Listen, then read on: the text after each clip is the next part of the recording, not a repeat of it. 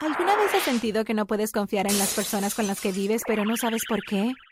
Vivía con mi mamá y mi hermana mayor Jenny. Tenía 14 años y nunca había conocido a papá. Mamá siempre me dijo que murió en un extraño accidente cuando yo era un bebé.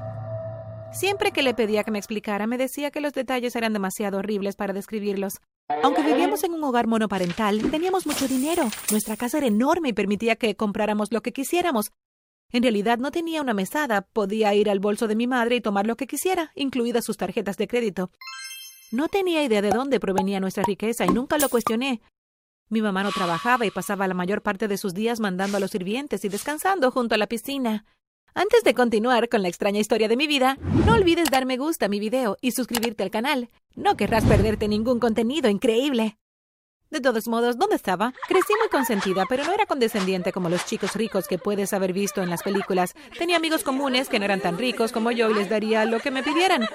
Todo estaba bien y la vida era muy sencilla hasta que esta tarde volví a casa temprano de la escuela, un día, y vi a una mujer regordeta y pelirroja vestida con un ajustado vestido morado de piel en la puerta de casa. Olía alcohol y cuando me acerqué noté que la sombra de sus ojos estaba corrida por todo el rostro. Quería reírme. Oh, gracias a Dios que estás aquí, querida. He estado esperando toda la tarde para verte. Tu podrida madre no abre la puerta. Les dijo a los sirvientes que me pidieran que me fuera. Ella dijo. ¿Quién eres tú? pregunté desconcertada. Oh, Lía, cariño, soy tu tía Brenda, la hermana de tu padre. No le agrado a tu madre. Por eso nunca nos conocimos, pero estoy cansada de sus estupideces. Es una mujer espantosa, espantosa, dijo mientras tenía hipo. Estaba claramente borracha. ¿Podrías, por favor, no hablar tan groseramente de mi madre? dije enojada. En ese momento vi aparecer el rostro de mi madre por la ventana delantera. Lía, entra en este instante. Brenda, sal de mi propiedad o llamaré a la policía. Ella gritó. Aquí, ten esto. Manténlo seguro dijo mi tía borracha mientras deslizaba una nota post-it en mis manos. La puse en mi bolsillo mientras mamá continuaba. Lía, dije que vayas dentro. Mi mamá gritó. Abrí la puerta y la cerré rápidamente detrás de mí. Mamá, no sabía que tenía una tía. ¿Cómo es que nunca me hablaste de ella antes? Yo pregunté. Está loca y no es importante. A la familia de tu padre nunca le agradé. Los odio a todos. Deja de hacer tantas preguntas. Ve a tu cuarto, mi mamá me dijo. Nunca la había visto tan enojada antes, así que corrí a mi habitación y me quedé allí hasta que oscureció. Después de la cena recordé la nota. Busqué en mi bolsillo y la saqué. Solo escribió un número en ella. Por un tiempo estuve confundida. Hmm, quizás es un número de teléfono, pensé. Tomé mi teléfono y lo marqué de inmediato. Hola, dijo una voz masculina en el otro extremo. Hola, mi tía me dio este número. ¿Quién eres tú? Yo pregunté. Oh, Dios mío. ¿Esta es Lía? preguntó. Sí, ¿cómo sabes quién soy? respondí. Soy yo, Lía, papá. Tu padre, él dijo. ¿Esto es algún tipo de broma? Mi papá está muerto, le dije. ¿Esto es lo que te dijo tu madre? De todos modos, no sé por qué me sorprende. Lo que voy a decirte es muy importante y necesito que tomes esto en serio. Es por tu propia seguridad.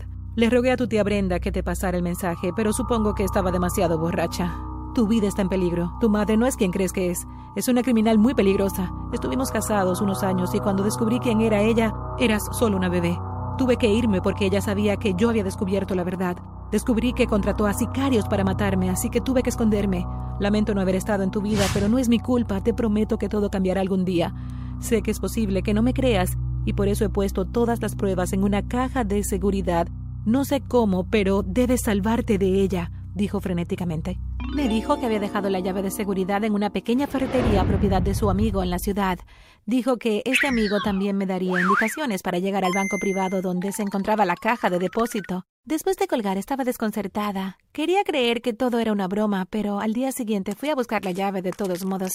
La tienda no fue difícil de encontrar. Conocí al dueño y rápidamente me reconoció. Buena suerte, aquí están las instrucciones para el banco, dijo mientras colocaba la llave y un trozo de papel en mis manos. Me subí al taxi y le di al conductor las instrucciones que acababa de recibir.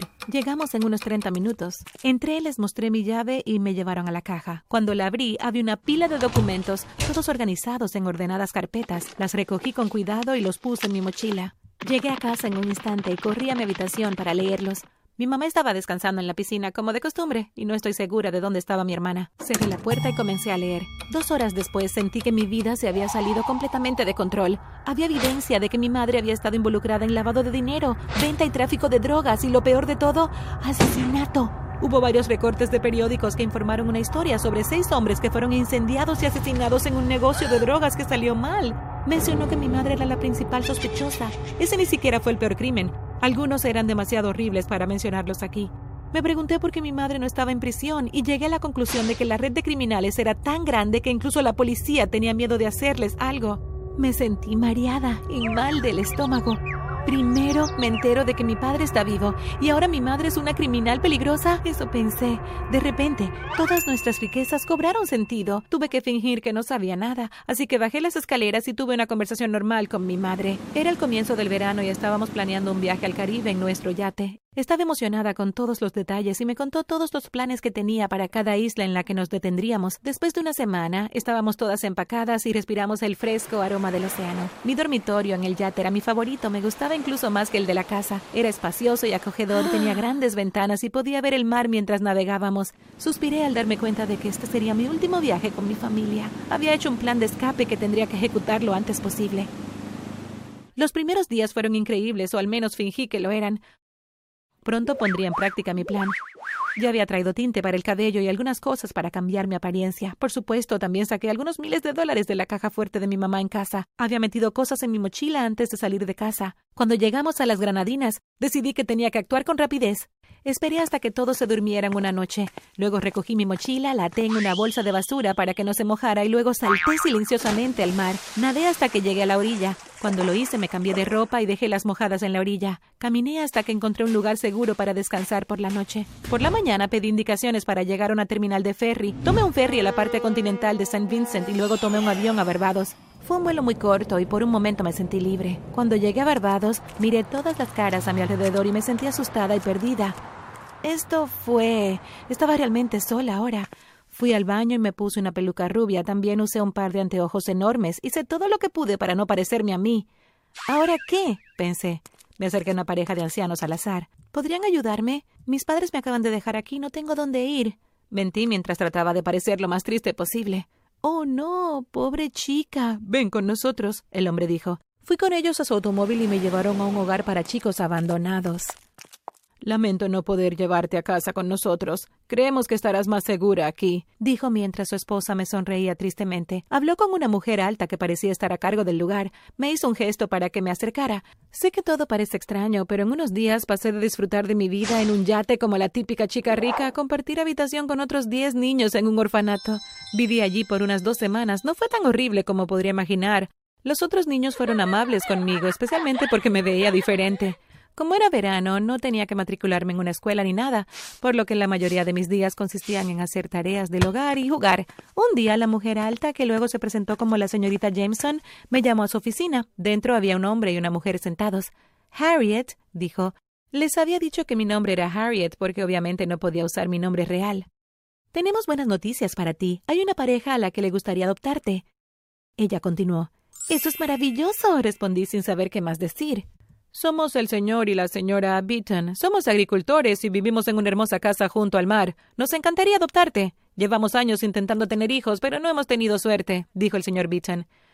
Así me convertí en la hija adoptiva de dos granjeros que parecían tan felices de tenerme como su hija. Aprendí a cuidar a los animales en la granja. Todos los días tenía que ordeñar las vacas y controlar a las gallinas para ver si habían puesto huevos. Una vez que había terminado todo mi trabajo, me permitían relajarme en la playa por el resto del día. ¡Qué vida tan sencilla! Estaba en medio de atar unas cabras una tarde cuando una niña con un vestido verde con volante se me acercó. ¿Eres Harriet? Ella me preguntó. Sí, ¿y quién eres tú? Yo pregunté. No te lo voy a decir. Mira, dijo y me entregó una hoja de papel. La tomé y ella aceleró. Miré y vi otro número de teléfono. Oh, no otra vez, pensé, mientras corría de regreso a la casa. Marqué el número. ¿Lía? Era papá. ¿Qué está pasando? ¿Cómo sabes dónde estoy? pregunté. Escucha cuidadosamente. Estoy muy orgulloso de ti por llegar tan lejos, pero las personas que te adoptaron no son seguras. Sabían quién eras todo el tiempo. ¿Por qué crees que tu mamá no ha hecho pública tu desaparición? Prácticamente has desaparecido y ni la policía lo sabe. El señor y la señora Vito son parte de la misma red de criminales de tu madre y debes alejarte de ellos, él dijo. Pero papá, ¿por qué sigues enviándome notas en lugar de venir a buscarme tú mismo? ¿Por qué no vienes a llevarme a un lugar seguro? Pregunté, pero ya era demasiado tarde. Ya había colgado. Me escapé de la casa esa misma noche y todavía estoy huyendo. A veces pienso que debería volver con mi mamá y esperar que ella me perdone. Nada es igual y no disfruto de este tipo de vida. ¿Qué harías tú en mi caso?